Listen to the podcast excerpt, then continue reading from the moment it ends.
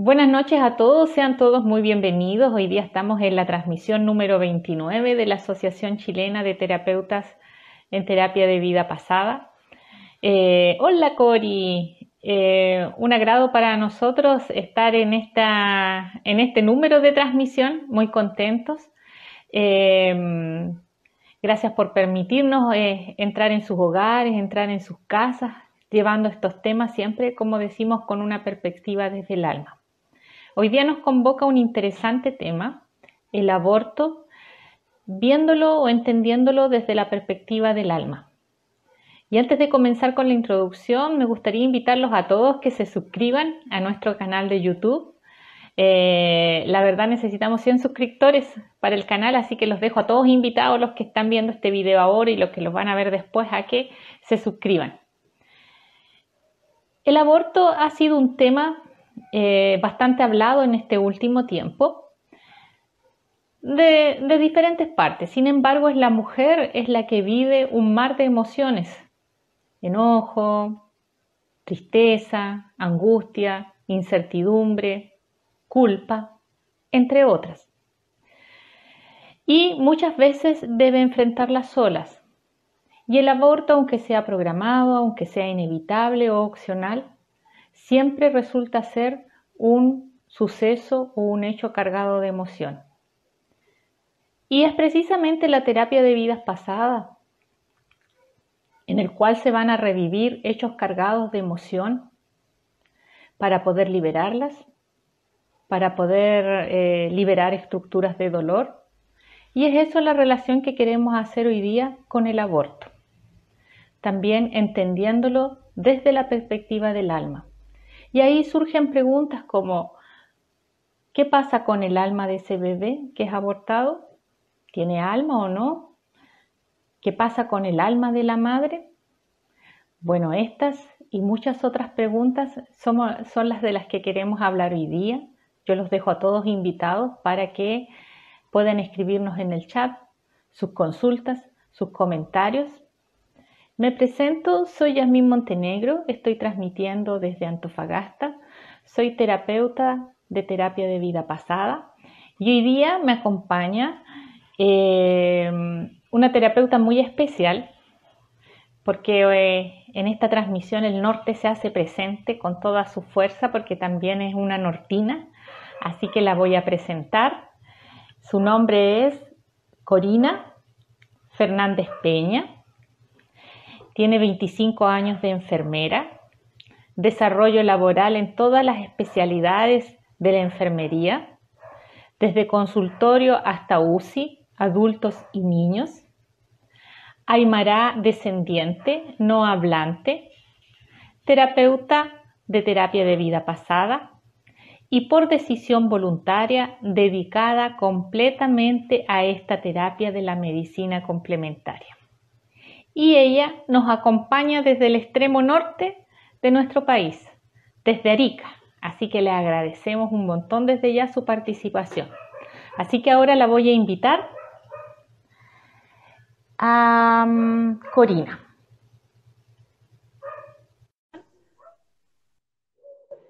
Buenas noches a todos los que se han ido conectando, que nos saludes desde el comienzo. Pero ahora viene la parte interesante con Corina, que aquí nos viene a atender todas nuestras dudas. Hola Cori, ¿cómo estás? Hola, hola. Un saludo, Yasmin. ¿Se escucha bien ahí? Sí, se escucha súper bien. ¿Cómo está el calor por allá? La agüita tibia. ¿para qué te voy a mentir?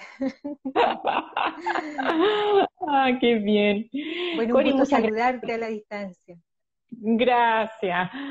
Cori, muchas gracias por estar aquí, un gusto tenerte, eh, que nos puedas aclarar todas estas dudas que tenemos aquí. Así que vamos a comenzar porque este es un tema interesante, tal vez un poco acalorado, pero vamos a comenzar. Sí. Entonces, primero quiero empezar desde tu perspectiva de enfermera, que es tu profesión, primera profesión. Que me explicaras un poquito este proceso del aborto. Bueno, antes que nada, saludarte cordialmente, aquí un abrazo desde el norte, también tu norte, desde la ciudad de Arica, la ciudad ahora de la eterna cuarentena. Así la llamamos, porque seguimos aquí en esta cuarentena. Bueno, hay harto que aprender, parece, y nos permite justamente hacer estas actividades. Investigar al respecto, llenarnos de conocimiento, sentarnos frente a un celular o un computador para compartir con ustedes. Aprovecho de saludar también a quienes nos escuchan, a quienes se están integrando, ya somos 16, 17 almas que estamos en conjunto, y agradecer la oportunidad que me dan eh, especialmente a la Asociación Chilena de Terapeutas de Vidas Pasadas, ASTEPI. Para los que no son terapeutas y se vienen integrando, porque veo ahí hartas caritas nuevas, les contaré que esta asociación se encuentra a lo largo de todo Chile con sus terapeutas, desde Arica a Punta Arenas. Y como un consejo personal, regalado, y tú sabes que los consejos regalados uno si quiere los toma porque no los pidieron. Claro. Siempre que depositen su confianza buscando una alternativa de sanación, busquen personas acreditadas, busquen certificados, busquen respaldo moral, legal, códigos de ética. Hasta para el gaffiter que viene a arreglarte la cañería. Imagínate lo que es entregar los sentimientos más hondos, la sanación del alma, todo, todo lo que significa la intimidad, tus miedos, tus fobias. Entonces, como consejo, busquen gente acreditada. Y ahora, Yasmín, a tu pregunta, el proceso eso, Eso mismo. Vámonos de, vámonos de piquero, ya en el verano, al tema. Bueno, el aborto es un tema muy álgido, es un tema muy sensible, muy íntimo, muy manoseado, muy estudiado, muy discutido, desde mm. muchos cristales, desde muchas visiones. Tenemos la visión biológica, la visión genética, la visión ética, la moral, la étnica, la legal, la, económica, en fin, ninguna de esas vamos a tratar hoy. Mm. Vamos a partir por el principio. Y el principio, ahí se escucha bien. ¿Sí se escucha bien? Sí. Es la definición. Y la definición simple, sencilla es la interrupción del embarazo antes de que el feto o producto de este embarazo pueda vivir fuera del vientre materno. Lo hice, ¿por qué tanto lío si es tan simple? Es eficiente, una definición corta. ¿Cuándo empieza el problema? El problema empieza cuando determinamos cuándo es vida, cuándo tiene conciencia, cuándo es mm. ético hacer el aborto ¿Hasta cuándo es potencialmente un ser humano y no una cosa indefinida? Y ahí, y ahí, y ahí empiezan las discusiones religiosas y de todos los ámbitos. Entonces vamos de lleno a la pregunta del millón. ¿Cuándo comienza la vida? ¿Cuándo comienza la vida? Desde distintos ámbitos vamos a ir viendo. La religión en muchas, en muchos tipos, no solo la católica coincide en que desde la concepción la vida es vida, desde la concepción la voluntad de Dios ejerce en el hombre el hecho de que nazca un ser. Y tú al abortar rechazas la voluntad de, de Dios y desprecias el don de la vida. Básicamente, vámonos a lo biológico. Los biólogos dicen, y hace muy poco, lo último que hay, es un mexicano que dice que celularmente, citológicamente, hasta la doceava semana de gestación, no está indiferenciado el material si es placenta o si es un individuo potencial. Por lo tanto, desde ese punto de vista, hasta ahí no es un individuo. Y después de la 13 hacia arriba, se, se definiría como un individuo y una placenta, y ahí ya estaríamos hablando de algo. Se discutió en el Senado chileno, y de todo lo, lo que se discutió, se llegaron a algunos acuerdos. De esos acuerdos dicen que desde las 22 a las 24 semanas se completa la maduración neurológica, no, no en todo lo que corresponde, por supuesto, pero ya hay sensores que harían que después de eso el bebé sintiera dolor. Por lo tanto, es ético y humanitario hacer el aborto antes de las 24 o 22 semanas que supuestamente el bebé no sentiría de dolor. Por lo tanto, después de eso, ya sería inmoral, ¿no es cierto? Y, y sufriría. ¿Cuál es la opción que tenemos los terapeutas? ¿Cuándo empieza la vida para nosotros? Ninguna de estas, por supuesto. Siempre estamos fuera. ¿Por qué? Porque si bien la concepción es un faro en la oscuridad, que llega hasta el mundo de las almas que están con su plan, ¿no es cierto?, aquí árdido de, bajar y, y cumplir su misión, este faro de la concepción, que ellas no juzgan, no, no les interesa cómo se provocó, ¿no es cierto? Es una puerta de entrada. Pero el terapeuta va más allá, porque la gestación de la idea de la vida en la conciencia, del espíritu del alma, parte, según muchos escritores, en el espacio entre vidas. ¿Qué es el espacio entre vidas? Dirán, ¿de qué me está hablando? un poquito El espacio entre vidas, como lo definen Kabuli, nuestros formadores, como lo aprendimos, es el espacio donde se hacen los pactos, donde se hacen los acuerdos, donde se planea qué vienes a hacer aquí. Donde tú chequeas junto a tus maestros, junto a tu guía, según tu formación, en qué etapa de la evolución vas, qué estás dispuesto a entregar, qué estás dispuesto a transar y a cambio de qué. Exacto. Es ahí donde te entregan las herramientas, donde conoces tus debilidades, donde te autosuperas y donde te pones tus desafíos. Entonces, en este espacio entre vidas es donde se, ya se gesta la vida.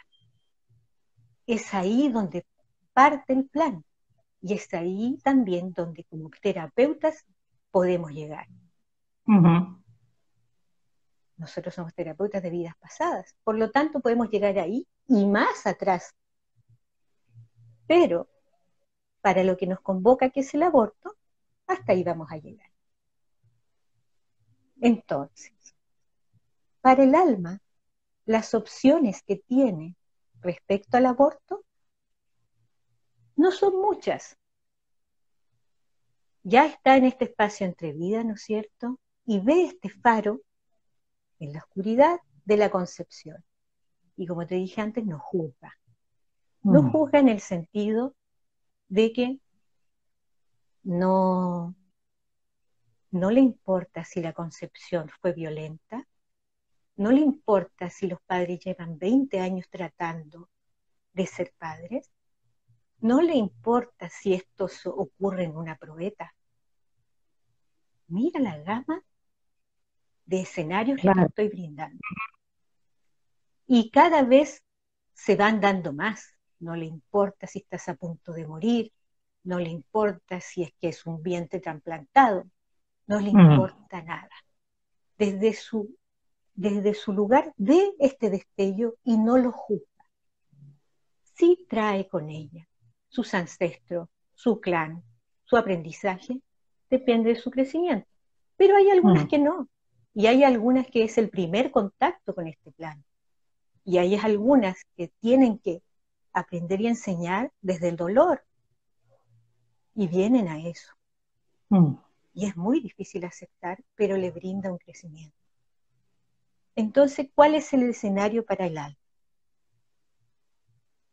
El escenario para el alma en el proceso del aborto es, mira lo que te voy a decir. Si tu madre, Yasmín, tuvo un aborto, voluntario o involuntario, el alma tiene la opción de haberse devuelto o de haberse quedado. Si es que se quedó, te conoció cuando tú te estabas formando. Mm. Decidió que tal vez su misión era tan importante que de alguna forma la iba a hacer y se fue contigo. Mm. O se sentía tan sola que decidió cuidarte para que por lo menos uno de los dos cumpliera su misión. Y en tu campo energético, ¿qué llevaste a tu hermano? Nunca lo vas a saber, pero de repente sientes que tienes un hermano y no tienes un hermano. Busca en la amistad tu hermano que no tuviste, como si lo hubieras tenido. Y de repente tu mamá te cuenta, oye, sí, yo tuve un aborto, pero no era un tema, no es un tema en la familia. No te enteras. La mayoría de mis pacientes, cuando yo les mando las preguntas, una de esas es preguntarle a sus madres, es la primera vez que se trata el tema. No tenían idea que no fueron el hermano mayor, que tenían otro hermano. Y es ahí que le provoca una profunda emoción. Y uno dice, ¿por qué te mm. emociona tanto? Es porque está ahí.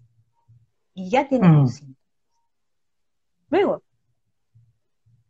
tú tienes un aborto y llega un bebé. Y este bebé nace con su hermano.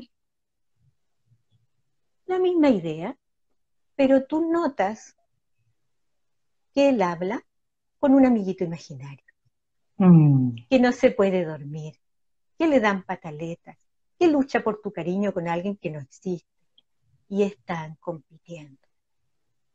Mm. Motivo de consulta. ¿Cuál es? No es yo me hice un aborto, no sé qué pasa. No, es yo siento que hay demonios, duendes en mi casa, está hechizada, me hicieron una brujería, mi hijo no sabe dormir, lo he bautizado no sé qué hacer. Mira, y se generó desde el otro lado. Otra opción, pensando en el hermano. Yo nací y vine a reemplazar a un cadáver. No sé si soy capaz de llenar el amor de mi mamá, que era para mi hermano y no era para mí. Mm. Y no tengo tanto apego con mi mamá, porque siento que en realidad no era mía quien quería. Es más, me puso el nombre de mi hermano porque ese era el que le iba a poner a él, me lo puso a mí. Identidad. Y creces como adulto y no sabes por qué todos quieren tanto a su mamá, pero tú no. Y no mm. sabes por qué no tienes apego con tus hermanos, y no sabes y no sabes y no sabes, y sientes confundido y sientes que no encajas y hay algo que te está deteniendo. Y el motivo de consulta no es el aborto de tus padres, es otro estoy estancado, estoy deprimido, no sé qué hacer, y de repente, en uno de los motivos, buscando el origen, que es lo que hacemos netamente, llegamos hasta ese momento. Yo, ahí está. Solamente vamos en un, en un ámbito del alma que es el hermano. Segundo ámbito. Yo le llamo el acuerdo. ¿Qué pasa si estás en el, en el espacio entre vida y tú has sido una persona en vida muy apegada a lo material? Te ha costado mucho lo que lograste. Quieres tu casa, quieres tu perro, quieres tu familia, quieres tus cosas y te mueres y encuentras que es injusto. Porque cuando tienes recién tiempo en la vejez, a lo mejor para disfrutar esto te tienes que morir, ya estás viejo, o en un accidente, o no sé qué, pero mueres enojado con un mm. apego al juego, con un apego a las drogas, con un apego a las mujeres, con lo que sea que a ti te atraiga mucho y que sabes que nos vas a encontrar en el cielo. Entonces, ¿qué pasa con esto? Tú sientes que por ti solo, como alma, y no lo estoy inventando, es lo que he buscado en la investigación de esto de distintos autores. Tú solo no vas a poder hacer esto que es una enseñanza muy importante que desde nuestro mundo humano nos cuesta un poco entender. El desapego, soltar. Porque sabes que nuevamente si llegas a la tierra vas a tomar la misma decisión y no te vas a querer ir. Y esto se va a seguir repitiendo, repitiendo hasta que lo aprendas, pero tú solo no vas a poder, entonces pides ayuda a alguien de tu clan. ¿Quién necesita colaborar conmigo para también tener una ganancia de esto? Entonces, por ahí hay un alma que dice, mira, yo soy un alma libre, a mí me gusta viajar, a mí no me gustan las responsabilidades, yo, pero al final empiezo algo, nunca lo termino, pero al final nunca formé una familia, pero al final esto también me está provocando un daño. Siento que el sentimiento materno yo lo he, lo he desechado porque no es algo que va conmigo. Pero por mí sola yo no voy a poder hacer. Entonces el alma se ofrece y le dice, ¿qué tal si tú me enseñas a mí en la gestación el amor que yo vengo y me abortas? Y yo me devuelvo y dejo todo esto mundano y aprendo mi lección. Mm. O me aferro a la vida y no la aprendo. Pero sería karma para mí o o como quieras llamarlo, porque yo te estaría asesinando. Pero si yo acepto el libre albedrío, dice que eres libre y va a mm. permitir mi evolución. Muy bien, dice, entonces yo por poco tiempo voy a sentir el deseo de ser madre, voy a saber la experiencia, pero no me voy a responsabilizar, pero voy a tomar mejores decisiones, pero voy a tener un aprendizaje. Ok, hagámoslo, hagámoslo, acuerdo. Cuando nos veamos otra vez en la vida, acordamos nuestro acuerdo. Yo voy a estar aquí esperando a que tú te ilumines por ahí y bajo. Ok. Llega el momento, no era el hombre apropiado, no era el, fue una violación, no, no tenía nada planeado, una noche loca. Y esta jovencita o esta mujer que ya tiene seis hijos y no quiere uno más, pero como tiene que aprender a ser madre y a sentir la pérdida, se hace un aborto. Mm. Él devuelve y ambos crecen y hay una enseñanza. Hay un acuerdo desde antes que genera culpa, a lo mejor partes y empiezas a pensar algo que nunca habías pensado. Empiezas a tomar mejores decisiones. Empiezas a valorarte a ti y avanzas. Mm. Pero esto tiene un precio, el dolor. Con el dolor se aprende. Lamentablemente el ser humano es así. Opción 3, alma rebelde.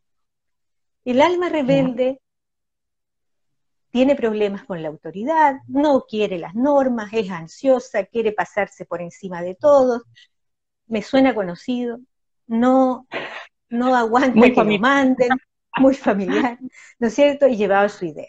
Y está en la filita para bajar y ve que hay un destello y se salta la fila y baja. No le importa nada. Los maestros quedan así como, ah, pero eh, se fue sin plan, se fue sin nada, bajó. Y se aferra a la vida y llega ahí empeñado. Le da lo mismo quien generó la concepción, va a salir como sea. Y cuando está en la gestación empieza a pensar, que le embarré. ¿Por qué? Porque voy a tener que pasar de nuevo por lo mismo, porque en algún momento voy a tener que subir, porque me van a mandar de nuevo al final de la fila, porque me van a castigar, porque no voy a evolucionar, porque, porque, porque, porque. Y esta angustia empieza a generar en el alma un crecimiento y decide volver. Mm. Como lo describe Kabuli, en forma espontánea, el alma abandona el cuerpo. Un aborto espontáneo sin explicación de nada, autopsia, lo que quieras hacerle, y ahí está. Y se fue. Mm. Generaste dolor, culpa y tendrás que responder arriba y volver a la fila y recapacitar. alma rebelde. La más espeluznante de todas. El alma suicida. Esta alma, generalmente, como la escribe Kabuli en sus libros, mm. también la menciona la doctora Centeno en sus libros, es un alma que tiene todo planeado, tiene todo listo, evolucionado, sabe exactamente qué hacer, de qué va a morir, de qué, a quién va a causar daño, a quién no, todo lo que quiera hacer, lo tiene. Quiere salvar el mundo, quiere, quiere hacer tantas cosas. Ve el destello, llega su momento, llega ahí. Y está ahí y resulta que las almas no ven el futuro, no saben que van a nacer en un tiempo de pandemia, no sabe que van a nacer y va a ser un accidente de tránsito, no sabe que cuando le dijo al papá, el papá salió corriendo y quedó la mamá sola. Y de repente la misión tan grande que tenía lo agobia. Él se la planteó y era demasiado. No están los recursos, no es el tiempo, empieza a ver las variables, todo le da vueltas, empieza a angustiar y empieza a arrepentirse. Cuando se pega el alma al cuerpo, uh, tenemos para otro en vivo. Mm. Pero según lo, que más, tres a siete años, ¿no es cierto?, en que está en el ir y venir, y según constelaciones familiares, hasta los 30 años incluso. Entonces, esta alma, ¿qué hace? Busca un modo de morir y circular al cuello. Suicidio. Y parte. Mm. No es juzgada por el suicidio porque el suicidio es otra forma de morir. Esos son ciertos tabús, juzgamientos que tenemos acá, en prejuicios de nosotros, mm. desde nuestro punto de vista humano. Es otra forma de irse. También genera dolor, tendrá que pagar eso, tendrá algún precio, tendrá alguna voluntad, qué sé yo. Pero esa es otra alternativa de aborto. Y la más común, y la que nos convoca, creo yo, es el alma inocente.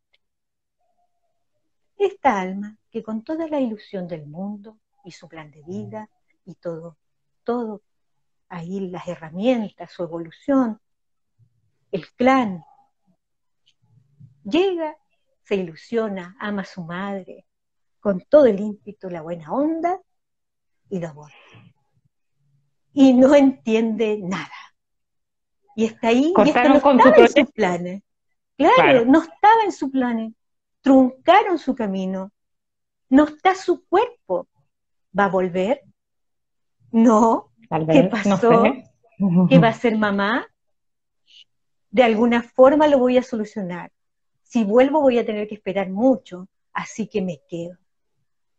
Me quedo y como sea lo hago contra viento y marea porque mi misión es tan importante para mí y para mi familia y para mis ancestros y para todas las responsabilidades. Y se queda ahí, se queda en la guatita de mamá. ¿Y en qué se transforma? En un alma perdida. Desde la inocencia. Eso sería, querida Yasmín, a grandes rasgos, el proceso de abortar. Claro, una, una em, visión desde la perspectiva del alma. Una muchas veces como ya proyecto de vida desde el alma que venía y otra como tú dices, la última, un alma inocente que, que cortaron sus alas frente a un proyecto que traía. Y Corina, y por ejemplo, de eh, ahí tuviste tus dos visiones, tanto del lado de, la enfermería como tu visión de terapeuta. Desde tu visión de terapeuta, ¿cuáles serían los beneficios de la terapia vida pasada en la madre? Porque la madre hay un montón de emociones, independiente de cómo sea el, aborto, de qué tipo sea. Quería Yasmín, la madre es la primera víctima en todo esto. Porque antes que el alma del bebé sepa que va a ser abortado, o antes que ocurra el aborto espontáneo, la mamá se ha ilusionado, mm. si es que lo esperaba. Y si no es así, y llega, se angustia, le provoca mm. dolor, odio, rabia, ira, porque a mí yo no quiero esto, mis planes. Y le provoca culpa, mm. sea voluntario o provocado. ¿Por qué? Porque la mamá que se perdió, entre comillas, a su bebé, piensa que algo hizo mal, que algo debió haber hecho. Y la mamá que generó el aborto siente dolor. Claro. Se desfragmenta esto. Una parte mm. de ella queda en este momento, mm. en la instrumentalización, en los restos, en la muerte. si en estos momentos, en la audiencia, y yo siento que es así, les está llegando el mensaje, están en el lugar apropiado. Mm. Lo primero que hay que hacer con la madre para sanar es repetir junto conmigo, nada me pertenece. Por lo tanto, nada perdiste. Tan simple como esto. No es tuyo. Desde el dolor, desde el apego, también quieres retener a esta alma perdida y no permites que se vaya porque de una forma o de otra, ese recuerdo, su ropita, su cunita, lo que ella te hace consuelo. Mm. Entonces, te puedo decir que la madre recibe atención psicológica, atención eh, de los especialistas, psiquiátrica, pastillitas, apoyo familiar, pero nada sana en la intimidad lo que tú mm. sientes, mm. tu duelo, porque no puedes vivirlo. Mm, claro. Entonces, ¿qué es lo único que puede cerrar el círculo del aborto? La terapia de vidas pasadas, la expansión de la conciencia. Y en la expansión de la conciencia tienes muchos caminos. Ayahuasca, hipnosis, drogas, ¿no es cierto? Pero en las otras tú pierdes el control de tu propia voluntad. Claro, claro. No estás consciente.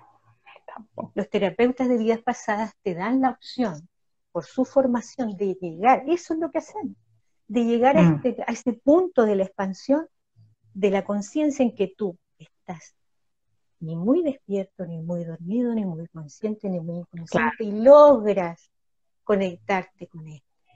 Mm. Pero si tiembla te puedes parar ir a un lugar seguro, puedes ir al baño, estás consciente. Entonces, ¿qué veo yo en la consulta? En la consulta veo que este es uno de los motivos más frecuentes y menos consultados. Mira qué okay. que estoy diciendo. Ajá, sí. ¿Por qué? Porque nadie viene a resolver un aborto. No es un motivo de consulta. Mm, Vienen mm. porque me siento gorda, no sé por qué no dejo de comer y eh, no, no logro controlarme, he tratado dieta, la, la, la, la. Es como si estuviera embarazada. Estás embarazada de una almita que te dan antojo, que se hace presente y que cada cierto tiempo te estás tomando pruebas de embarazos inexistentes. Mm. Vengo porque, para lo más, más claro, con mi esposo hemos tratado de tener hijos y no podemos, y yo creo que en otra vida hicimos algo muy malo, o a lo mejor él, o a lo mejor yo, mi generación anterior tiene alguna carga, alguna maldición y no podemos tener hijos. ¿Y tú has tenido hijos? Sí, pero hace mucho tiempo, cuando era joven, chica, eh, me hice un aborto y todo. Entonces eres fértil. Sí, sí, todo está bien, soy fértil, pero ¿y la culpa? Y el sentir que no mereces ser madre. ¿Algún mandato? Cree que lo tienes súper resuelto, pero en tu interior no. Y cuando vamos al origen del problema, date, ahí está. ¿Te fijas? Y así sumo y sigue, sumo y sigue, y llegamos a el motivo de consulta más frecuente y el menos consultado. ¿Te fijas? Claro, sí, sí. Entonces, es muy importante saber que ese ciclo no se cierra tan fácilmente el duelo. Sacaste el cuerpo, sacaste, se cayó, se fue, lo sea. El cuerpo es como un vestido. Pero el almita sigue ahí. Mm. Y si es de las inocentes, o si está enojada, o si siente que esto no es justo, se va a hacer notar. O, quiere venganza. O quiere venganza. Eso es, pues, querida. Eso es con la madre. Sí. Mira, por aquí había, antes que se nos pase, no puedo devolverme y no voy a apagar. Ya. Diego dice, no estoy comprendiendo. Aborto como parte de la evolución del alma, bueno, el que vimos antes jamás lo había visto así desde ese punto de vista, efectivamente. En esa estamos, en esa parada estamos, con la perspectiva desde el alma. Oye, y siguiendo con las preguntas, nos va pasando el tiempo, eh, vimos la madre, ¿y qué pasa con el alma del niño? Esta alma, como tú dijiste, un alma que tenía su proyecto de vida y le cortan las alas. ¿Qué pasa con el alma del niño? De lo que tú has observado con, en tu experiencia de terapeuta. Bueno, antes que nada, Diego, un abrazo grande. Me alegro que nunca lo hayas visto porque todo esto, para mí, en mi formación de 25 años primera, con todo lo que escuchaste de miles de títulos, también fue algo nuevo. Esto es algo nuevo en la, evolución de todas las almas. Tú estás evolucionando junto con nosotros. Todos somos parte importante en el engranaje del universo. Y solamente se nos revelan las el conocimiento, cuando ya hemos evolucionado y podemos comprenderlo. Entonces, es maravilloso que sea así, que tú nunca lo hayas escuchado y que te haga clic y quieras saber más, investigues y leas. Y ahí vamos al final, si es que Yasmin te encargo que me vayas diciendo los tiempos porque no tengo dónde ver, eh, para ver algunos libritos, algunas cosas que quieran ahondar en el tema. ¿Mm? Así que no, no hay problema. Genial. Súper. Bien. Bueno, volviendo, perdón, estoy un poquito, no tengo COVID, creo, pero ahí está, mi, la garganta está fallando. claro. larga entrevista. Sí. Eh, bueno, ¿qué pasa con el alma del bebé? El alma del bebé, voy a decir bebé en forma genérica, sea eh, niña o niño, o niñe, es bebé. Entonces, ¿qué pasa con alma de bebé? el alma de bebé tiene dos opciones, o se devuelve o se queda. Mm. Simple y sencillo. Si se devuelve, bien, tendrá todo lo que tiene que tener. Pero si se queda, está ahí, ¿no es cierto? Y puede convertirse en un alma en pena, porque mientras esté seguro con su madre, claro, pero ¿y si tú falleces? ¿Qué pasa? Sí, qué triste. si se pega a un hermanito y logran al desencarnado, sacarlo de la familia y no logra ir a la luz, es víctima de algunas entidades oscuras. Ni una madre quiere eso para su hijo. No sabía ni siquiera que podría existir esta opción. Mm. Mujeres de más de 60 años no creen que tienen todo solucionado respecto al, al aborto y aparece esto que es un problema que ni tenían idea que tenían. Entonces, ¿qué, pasa con el alma de bebé? El alma de bebé que vio este destello, ¿no es cierto?, y, y decidió bajar, puede quedar desencarnado en el vientre materno. Pero más que qué pasa con el alma de bebé, porque la regresión, junto con recobrar tu, tu trozo de energía de, que se desfragmentó de tu alma, se dan las instancias espontáneas de tener la conversación con el bebé. Y te aseguro que son momentos maravillosos, que si hay pacientes por ahí que se han conectado, por favor, relaten sus vivencias para que a otros les sirva. Mamá con el bebé, esa conversa. Con el bebé. Mm. Claro. Entonces, con el alma del Generan, se generan ciertas cosas. En ese momento, tú puedes pedir perdón.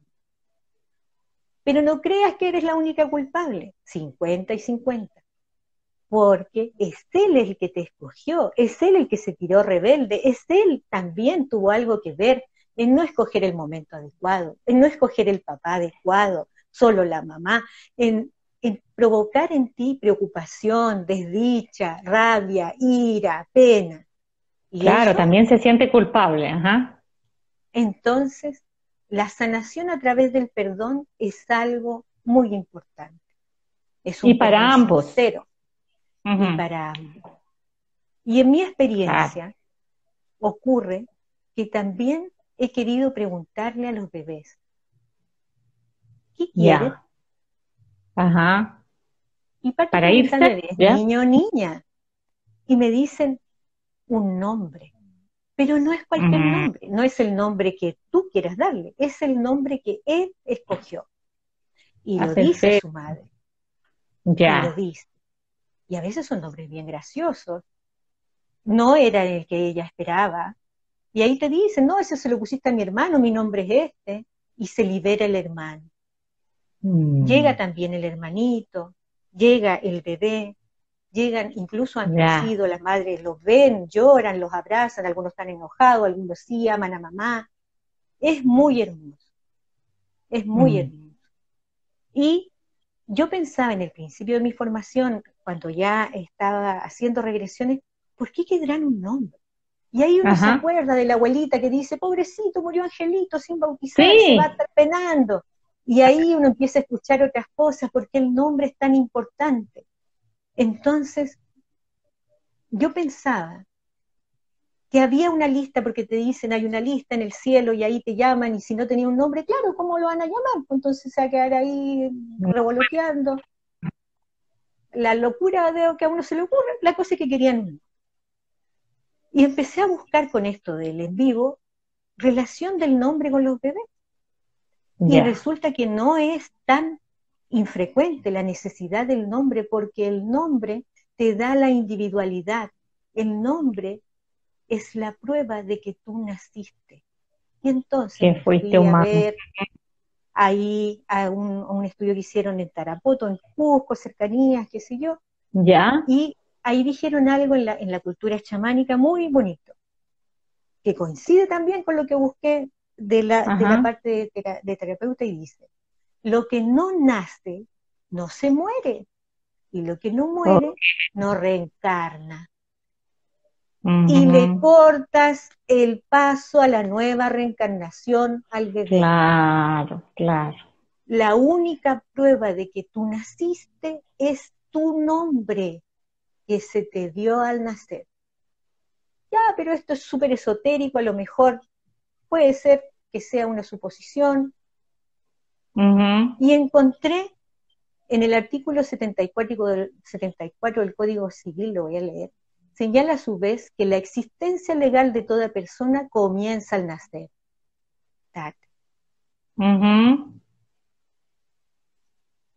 Y entonces encontré algo muy interesante que espero que se escuche el audio, que en una pruebita que hice sí se escuchaba y dice así. Escucha. se refiere al hijo que nace muerto. Uno puede construir su historia gracias a que uno le da un nombre a su hijo. Es mi hijo. Y no es un bebé. El proyecto de ley nos ayudaría tanto como personas que hemos pasado por el dolor más grande, que no un nombre ni recuerdo. Benito, tu nombre es mi recuerdo. José Manuel, tu nombre es mi recuerdo.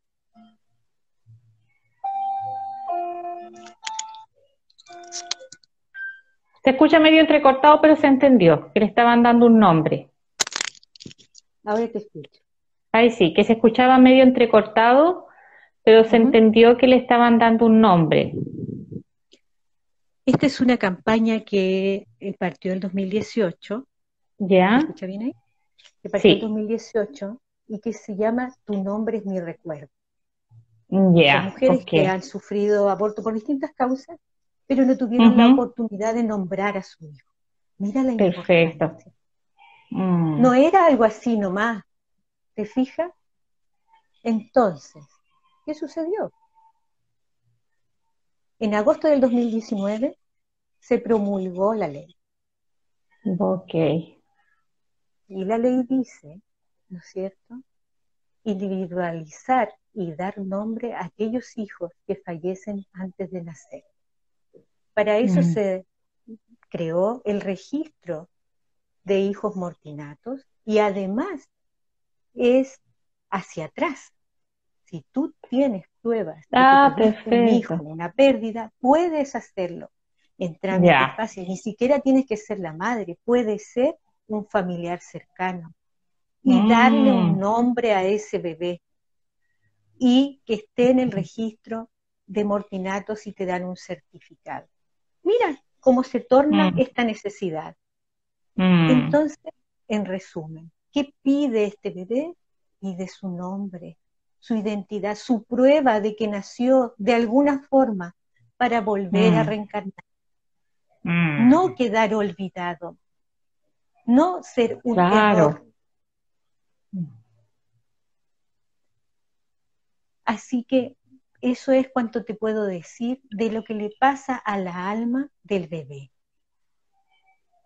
Dice, eh, dices que el alma del niño sigue ahí, pero supongo que eso no es siempre. ¿O sí? No, no siempre. Algunas tú decías se devolvían, si lo quieres aclarar. Siempre queda dentro de la madre. Ah, dice, ya me respondió. Después dice que respondiste. Oye, y hemos estado hablando de la definición de aborto, de ambas aristas. Eh, respecto a la madre, qué pasa con ella, cómo se puede beneficiar con la TBP. Vimos que también la TBP, la terapia de vida pasada, va a servir para sanar al alma del bebé. Eh, ¿Y el papá? ¿Dónde queda? ¿Influye el papá, el padre? Buena pregunta, muy buena pregunta. Eso sí que es más difícil que consulte un hombre por querer tratar la pérdida del aborto de una familia. El concepto de familia embarazada es muy difícil. Generalmente la consulta es muy parecida en el, en el ámbito de la mujer. Con mi pareja nueva, con mi pareja queremos tener hijos y todo está bien y no podemos, infertilidad. Y también tiene culpa. Pero lo que he visto en el hombre mm. es más común la evasión. El hombre va del problema el hombre a veces ni siquiera se entera que la mujer hizo algo y se lo cuenta después. ¿Cómo evade? Mm. Formando otra familia y teniendo otros hijos que hagan olvidar la pérdida, eh, alcohol, drogas, rock and roll, ¿no es cierto? Mujeres, cualquier cosa que no lo haga pensar hasta que se guarde en un cajoncito y se pierde. Y de repente consulta por adicción, por insomnio, porque se metió en el trabajo, que también es una adicción, por, por, por distintas cosas, señorita, mm, eh, espero que usted me ayude, vamos al origen.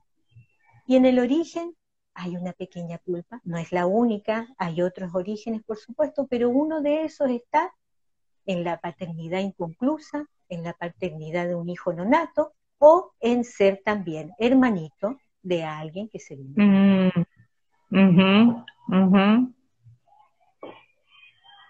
eso es respecto al hombre. Pero hay también algo muy importante respecto al hombre que toda mujer debe sanar.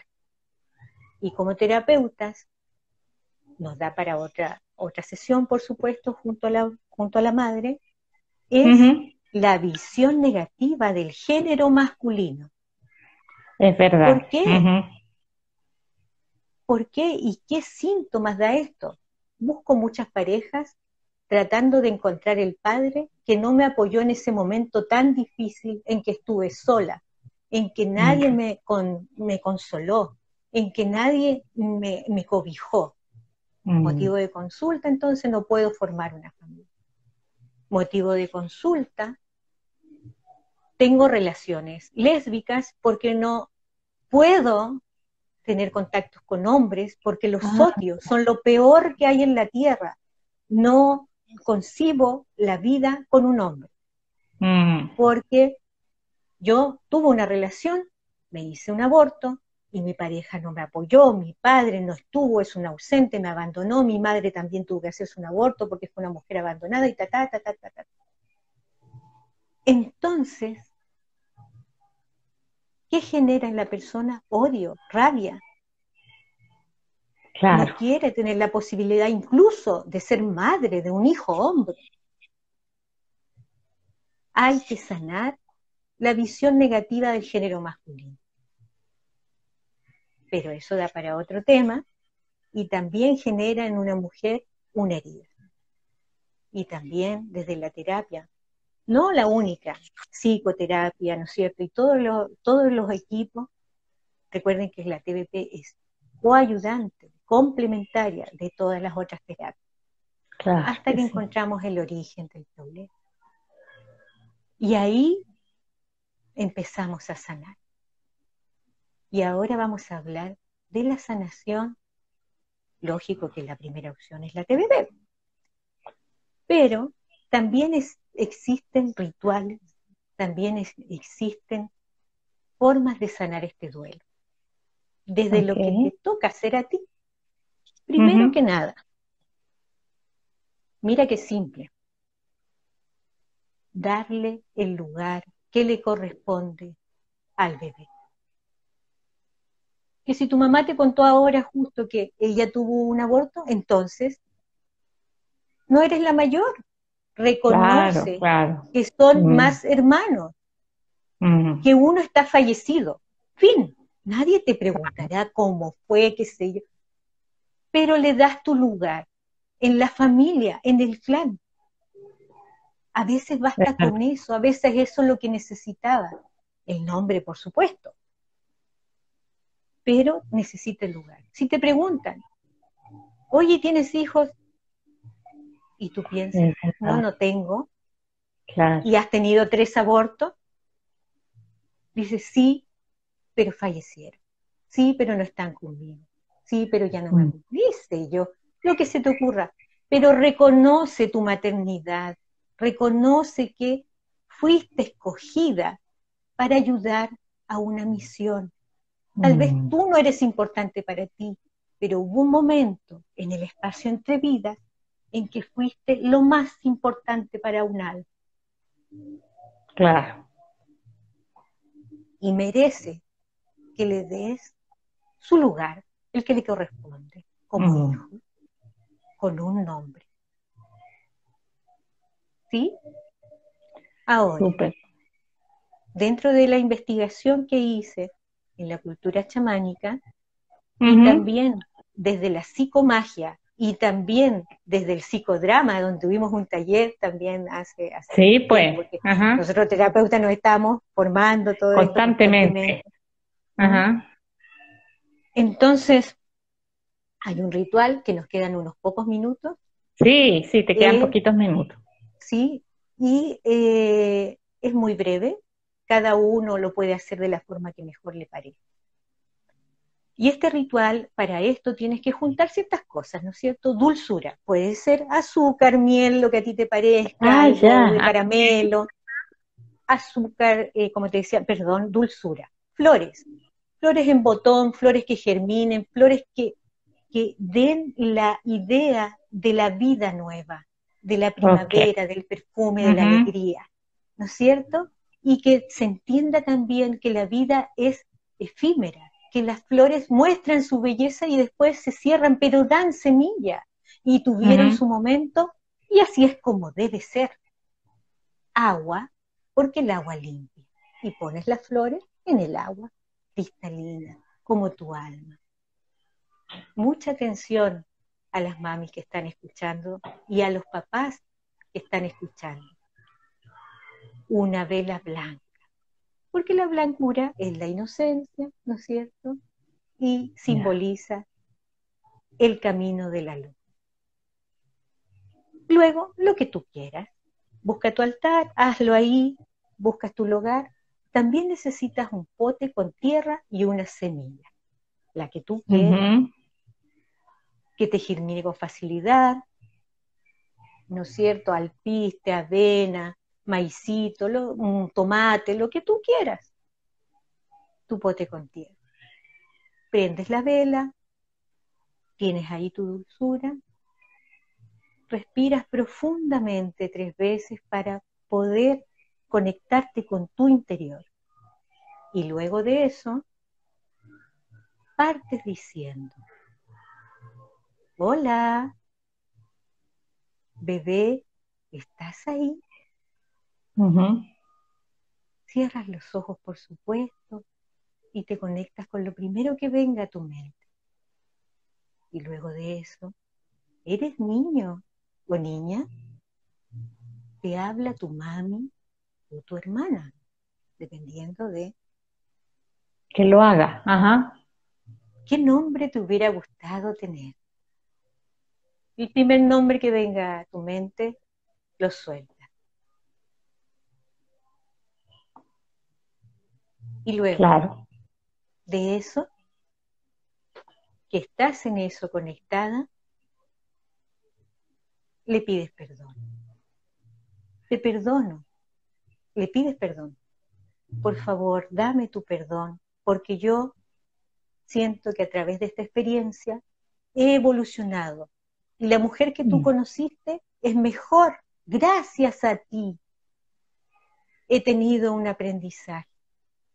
Agradezco esto.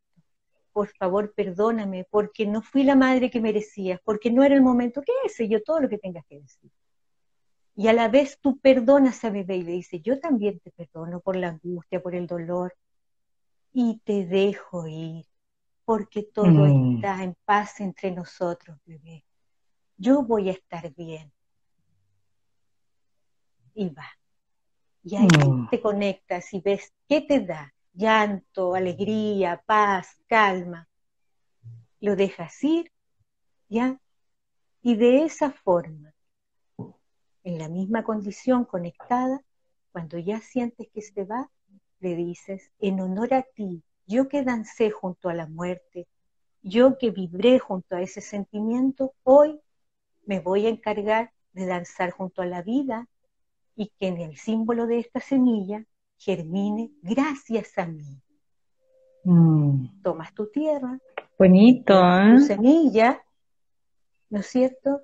Y ahí con la semilla en la mano, dices, yo me perdono.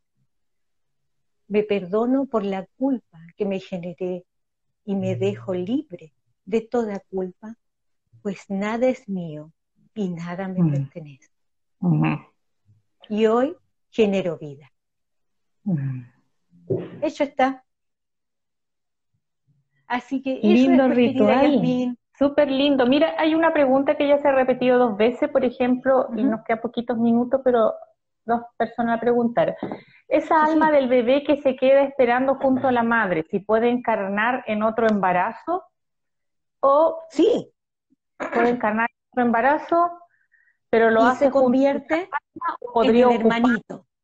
Ya, o podría ocupar o podría él solo ocupar ese cuerpo. Puede ser de Se genera también que cuando la misión del bebé es en este clan y todo, él asciende y vuelve a tener la oportunidad, vuelve a bajar. Claro que sí, claro, que sí, buen punto. Sí, sí, sí. Por eso te digo, la opción del bebé solo son dos, o se queda o se va. Y cuando se va, tiene la opción de volver, si es que él no se lo esperaba, que sí. Ahí y, si, se queda, hay que ayudarlo. Si se queda, hay que ayudarlo a partir para que tenga la oportunidad de volver a encarnar. tenga la oportunidad. Mm. Y ahora voy a, para los que quieran alcanzar, así súper justo estamos en el tiempo, libros. Ya, para que anoten. O alguien que vaya anotando. terapia, de, sí, terapia del alma de la doctora Ahí tenemos Mira, yo perdí un, antes, yo perdí un bebé de nacer. Soñé que la bebé me decía, me voy a buscar a otra mamá. Ahí puede ser culpa también, Gaby, puede que sea que tú tengas culpa también, habría que trabajarlo. La vida antes de nacer de José Luis Cabuli. El alma sabe de la doctora Viviana Centeno. Todos son libros que podrían ayudar y relatan historias tratadas con TBP que relacionan con el aborto. Terapia de vidas pasadas de José Luis Cabuli. No lean con su gato, no les le, recomiendo eso. Los gatos son lectores también. Claro, esto es también para la terapia eh, que, nosotros aplicamos, ¿no es cierto? Porque el bebito se puede convertir en un alma perdida. ¿ah? También este libro sirve. Ah, eso, ¿cuál? No, lo alcancé a leer ese, el último. Terapia de la posesión espiritual de José Luis Terapia de la posesión espiritual, sí. ¿Por qué culpa? Y, pensé nomás, eh, pensé en culpa de la mamá anterior, eh, que tal vez estaba ese sentimiento por lo que se repetía, por lo que escuchaba al bebé que no iba a volver con ella. Porque así como Pero a lo decía mejor hay un enojo ahí de parte del bebé. Del parte pueda que es como alma perdida, ¿eh? por eso tiene que, trabajarlo. Sí. sí. Me despido, almas, felicidad, buena vida. muchas ¿Ah? gracias, muchas, gracias, súper bien, como siempre, trayendo conocimiento, toda tu sabiduría y muchísimas gracias. Y ahí quedaron varios libros, ¿ah? Si no se los perdieron, por favor, después los buscan en el video. Ya, Corina, te despido entonces porque me va a cortar, yo creo. Chao, chao, que estés muy bien. Chao. Gracias. Chao. Chao, chao. Chao, chao. Ahí le eliminé a Corina y bueno, nos van a cortar. Sí, Gabriela, ahí hay cosas que, que trabajar. La terapia de vidas pasadas es una excelente opción para trabajar en esos temas, así que te invito a que leas un poco más. Agradecer a Corina haber estado aquí, agradecer a todos ustedes que se conectaron, que nos acompañan, nosotros muy contentos, vamos a volver. La próxima semana también lo vamos a hacer un día viernes, eh, el tema, otro interesante tema, como siempre, eh, con una mirada desde el alma. Así que para que se conecten, invitarlos a todos, por favor, que se suscriban en, en YouTube. Busquen en YouTube HTVIP, no sé si alguien por ahí, Andreita, lo puede escribir en el chat cómo se escribe HTVIP, eh, para que se suscriban y nos ayuden a tener el canal. En YouTube pueden encontrar todos los videos que hemos hecho, las transmisiones de los días jueves, pero editados. Así que los van a encontrar en un formato interesante. Muchas, muchas gracias por estar aquí. Yo me despido. Que tengan un excelente fin de semana y nos vemos el otro viernes, ¿ya? Con otro interesante tema. Ahí está, HTVIP. Busquen así en YouTube y lo van a encontrar y se suscriben. Por favor, los invitamos a todos. Chao, chao, buenas noches.